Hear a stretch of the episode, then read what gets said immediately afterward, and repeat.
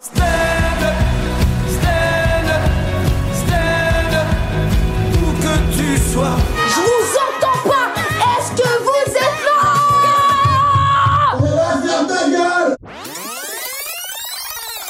la radio s'émancipant des ondes était en train de reproduire un modèle qui n'était pas vertueux, qui en fait, euh, pour le dire rapidement, c'est le modèle de, Facebook, c'est-à-dire que euh, c'est gratuit parce que nous sommes le produit. Et tout ce qu'on peut reprocher à Facebook, et, on trouve ça caricatural, le fait de capitaliser sur nos données, de, de, nous attirer pour nous vendre à d'autres personnes, etc. Mais en fait, la presse fonctionne comme ça depuis toujours. Et il faut que ça s'arrête un jour euh, parce qu'on n'est pas légitime pour parler du monde si on est trop dépendant de- d'acteurs qui ont des intérêts divergents.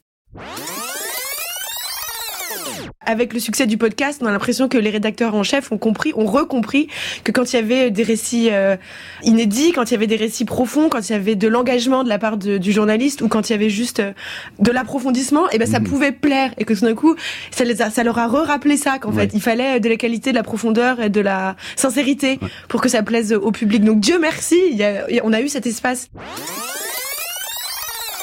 Ça permet de se rendre compte qu'on a besoin des autres et de les entendre et de leur parler. Et justement, tu vois, quand tu es venue ce soir, j'étais trop heureuse de me dire Oh, je vois Christine. Et tu vois, c'est vrai qu'on n'a pas le temps dans nos vies. On est tellement tout le temps, tout le temps pressé. On n'a même pas le temps de voir nos amis. Et c'est vrai que moi qui est toujours dans vraiment, j'ai un truc de. euh, il faut travailler, il faut travailler, il faut travailler, il n'y a pas de temps à perdre. Donc, euh, résultat, ça te permet le podcast de voir des gens que t'aimes et de discuter et de dire Ah, mais c'est du travail, tu vois. Vous croyez pas à la neutralité journalistique? Moi non, moi je pratique un journaliste très engagé, très subjectif que j'assume parce que j'estime que je, dois quand même de dire d'où je parle. Si je le faisais pas, ce serait malhonnête.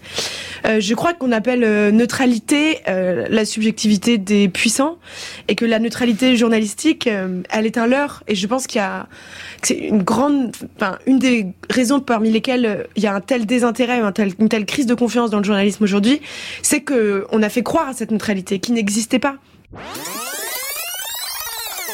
Oui, oui, oui, parce que pour moi, l'écriture, elle parle de la prise de son et finit au mixage. Le procédé d'écriture, en fait, il a plusieurs, euh, plusieurs étapes. Euh, la façon de poser les micros, de choisir où vous cadrez, euh, ça va vous poser un, modèle d'écriture. Moi, après, je, je déroche. Après, je passe un énorme temps à dérocher, c'est-à-dire à sampler les matières, donc à nettoyer toutes les matières, après à les classer. Ça, ça va me permettre de m'aider vachement sur le montage et d'avoir des matières prêtes à l'emploi. On dirait que c'est le moment où les hommes et femmes politiques s'aperçoivent qu'il y a un truc qui s'appelle Internet, dans lequel se fabrique une opinion qui va pas forcément dans leur sens. C'est le moment où les médias s'aperçoivent qu'il y a un truc qui s'appelle Internet, dans lequel se produit autrement l'information. C'est le moment aussi où les gens s'aperçoivent qu'il y a un truc qui s'appelle Internet, dans lequel on trouve d'autres informations et dans lequel on peut discuter autrement de politique. Pour le dire vite, j'ai l'impression que notre web politique d'aujourd'hui, celui qui m'enthousiasme quand il est magnifiquement démocratique ou qui m'afflige quand il est complotiste ou instrumentalisé par les politiques, eh ben j'ai l'impression que ce web politique est né en 2005. Pas connu cette époque où tu pouvais. Euh, t'as l'affaire, t'as une affaire à la con euh, qui crée le Burkini, par exemple, Mhm. et tout de suite tu disais, euh, moi je suis contre, moi je suis pour. Pff, Mais t'avais pas internet, t'avais pas des gens. qui- Donc tu montais sur scène, tu disais, mais maintenant t'as un avis, tu tapes, et après t'as un autre, tu fais, ah il est pas con son avis. Ouais, ouais, ouais. Mais c'est et, en fait à la fin tu sais plus ce que, tu- ce que tu penses. C'est compliqué maintenant de se faire une vraie. Et et de plus en plus je me dis, en fait c'est bien de dire je sais pas en fait. Qu'est-ce que je sais pas. Ne plus jamais dire ça en fait. En fait, la phrase qu'il faut plus jamais dire, c'est ça va tout défoncer. Mais qui que ce soit, quoi que ce soit. Parce qu'en fait, on attendrait moins, on se hyperait moins, comme ils disent, euh, on serait moins déçus, on se dirait, bon, c'est mi-figue, mi-raisin, mais, euh, mais au moins c'est mi-figue, mi-raisin. Alors que là, t'attends grave un truc, puis t'arrives et puis t'es vénère, donc tu le défonces, mais en réalité, t'as pas de raison de le défoncer à ce point-là. C'est juste parce que tu l'as trop attendu. Euh, toutes les journées où tu tiens, toute journée supplémentaire que tu tiens, ça permet à d'autres femmes derrière de s'engager en politique et à d'autres de prendre, euh, à d'autres personnes qui tiennent un discours radical aussi de, de s'affirmer. Et donc elle me dit, bah, tu tiens le temps que tu pourras, mais ce sera toujours utile. Et en fait, c'est ça que j'ai en tête, c'est-à-dire je tiens, voilà, je tiens et, ça permet à d'autres de rentrer. Et je tiens la porte pour les autres. Et j'espère qu'il y en aura beaucoup qui viendront parce que, mm, voilà, moi je tiendrai autant qu'il sera possible de tenir, mais après ce sera aux autres de faire.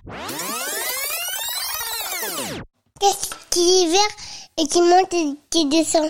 Un, petit poids dans ascenseur. Amélie de Montchalin nous a quittés. Alors ça, particulièrement, ça rend triste les militants qui ne tolèrent pas son futur départ, donc du gouvernement. Non, parce que je je la trouvais compétente, parce qu'elle maîtrisait techniquement ses dossiers. Quelles étaient ses propositions de réforme? Non, mais je- je- j'en ai entendu, j'en ai entendu plusieurs, euh, parce que nous allons ve- effectivement vers un problème grave d'écologie. Mais alors, parmi toutes celles que vous avez entendues, laquelle a retenu votre attention? Non, mais il y en a plusieurs, je ne pourrais pas vous en citer, mais euh, il y en a trop. Il y en a trop. Même Moi-même, je croule sous les propositions. Elle venait de, de se faire offrir une machine à café avec des capsules recyclables. Elle était, elle était trop écolo. Elle respirait une fois sur deux pour pas trop consommer de CO2, vous saviez? C'est pour ça que son cerveau était pas bien oxygéné. Tout le monde disait, mais attendez, elle est débile celle-là. Non, elle est écolo. Elle est écolo. Euh, les cheminées dont vous parlez, François Jarige, en fait, c'est celles que nous connaissons, notre patrimoine industriel. C'est pour ça, ces grandes cheminées en briques très hautes, euh, il y avait une idée de, eh bien, elles vont sauver les gens qui sont en bas parce que les fumées, elles, s'en vont très loin en haut. Tout à fait. Il s'agissait de résoudre le problème des conflits avec les riverains en montant les cheminées pour éloigner le risque avec l'idée que les fumées, en se diluant dans l'atmosphère, perdraient tout, tout caractère nocif. Donc il y a vraiment une course à la hauteur qui s'engage au, au 19e siècle. Et évidemment, hein, les grandes cheminées qui sont le symbole de, euh, de, de l'âge industriel sont le reflet de ces négociations autour des fumées et de leur gestion par les populations. Ça, c'est un des trucs au XVIIIe siècle, on nous a vendu l'idée que nous n'étions pas des animaux. C'est-à-dire que nous étions des gens euh, voilà, en dehors du règne animal et que euh, du coup, on pouvait euh, se servir de tous les autres animaux. Et en fait, au- aujourd'hui, on le voit avec le Covid, et ben, tout ce que la planète subit, nous, nous le subissons. Et quand la planète est malade, nous, nous sommes malades. Eh bien, prenons soin de nous, prenons soin de la planète. Et Aujourd'hui, on vous explique qu'on va supprimer les pollutions en électrifiant les véhicules. Donc c'est un magnifique exemple d'invisibilisation des pollutions, parce que la pollution sera plus à la sortie du pot d'échappement, mais elle sera à la centrale euh, euh, nucléaire ou thermique qui fabrique l'électricité pour approvisionner la, la- la voiture. Donc on, on croit qu'on fait disparaître les pollutions, en fait on les déplace juste. Et c'est ça l'histoire du progrès technique et son drame et sa tragédie, c'est qu'on pense résoudre les problèmes alors qu'on ne fait que les déplacer dans l'espace, souvent en les accroissant encore. Et on s'en rend compte euh, régulièrement, et c'est l'impasse dans laquelle on est un peu placé aujourd'hui. Je l'ai fait quelques fois où, en gros, euh, j'ai dit vas-y, tu m'amènes tes comptes bancaires. On passe deux heures, on épluche euh, tout un mois de comptes bancaires. On essaie de réfléchir aussi aux, dépenses annuelles, genre assurance habitation et tout. En fait, on va mettre en adéquation ce que tu gagnes et ce que tu dois dépenser. En fait, il y a le modèle je dépense plus que je gagne n'est pas viable. Et non seulement il n'est pas viable, mais en plus il t'amène au découvert et donc aux agios et donc au cercle vicieux. Et il a eu l'idée de faire appel à Jean-Claude Carrière, voilà, en disant Jean-Claude, est-ce que vous auriez un moyen de me dépanner pour m'enlever une demi-heure sur mon film? Jean-Claude Carrière a lu le scénario tel que lui avait envoyé Anneke et il lui a dit Mais oui, enlevez toutes les scènes où les enfants s'amusent entre eux. Ça fait une demi-heure. Et du coup, on a un film avec des enfants terrifiants. Et en fait, après coup, on se dit, mais oui, ce qui est tellement terrifiant dans ce film, c'est que les enfants ne s'amusent jamais. Et en fait, c'est pour une question de production d'argent. Et le film est bien meilleur parce que tout d'un coup, on a enlevé ça. Mais quel rapport avec Netflix du coup par rapport à ça? Bah parce que, par exemple, quand Scorsese fait Irishman, à un moment, il dit, il me manque 30 millions.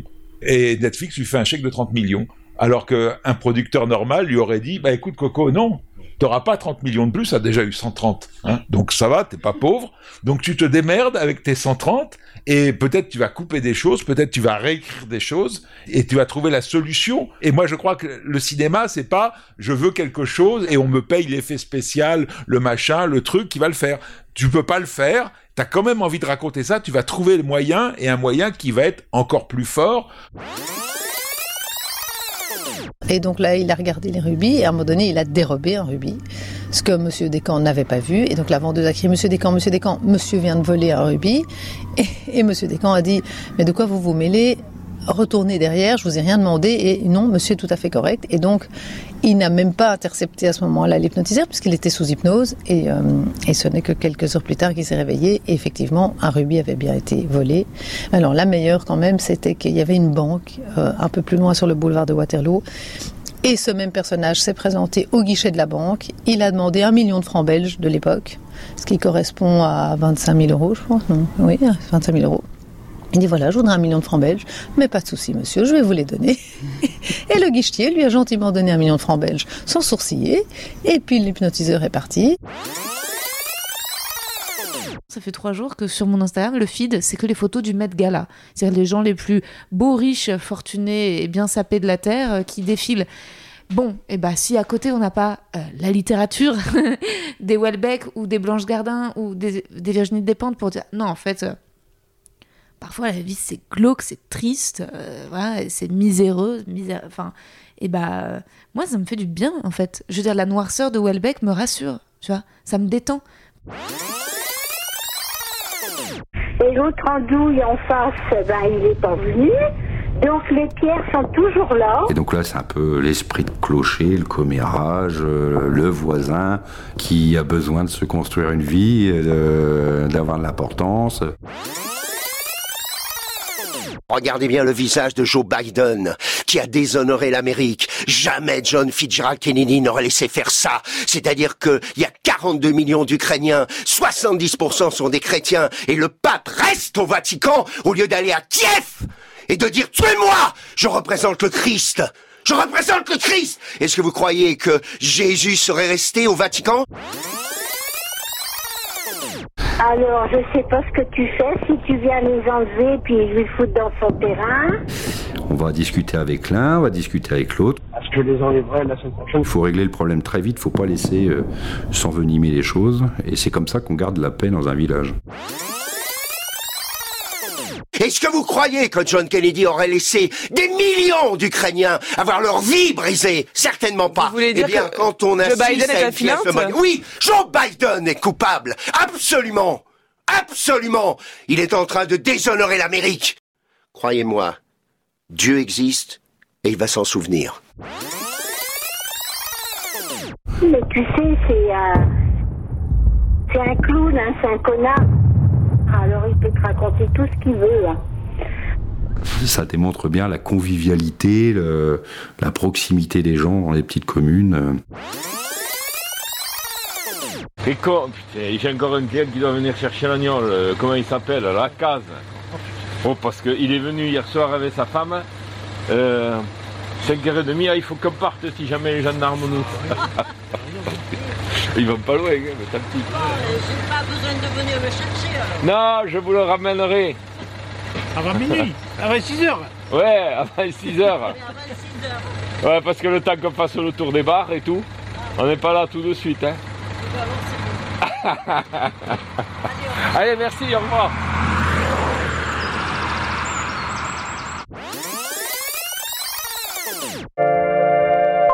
Alors pourquoi je, je témoigne? Alors ça, c'est la grande question. Et en fait, je me demande si c'est pas pour euh, réaliser en fait ce qui s'est passé, pour pouvoir l'entendre et réaliser ce qui s'est passé.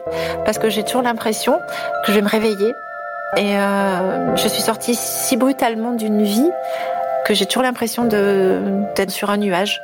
Et je crois que le témoignage, c'est ça. Je crois que ça va être une manière de le remettre dans le réel en fait.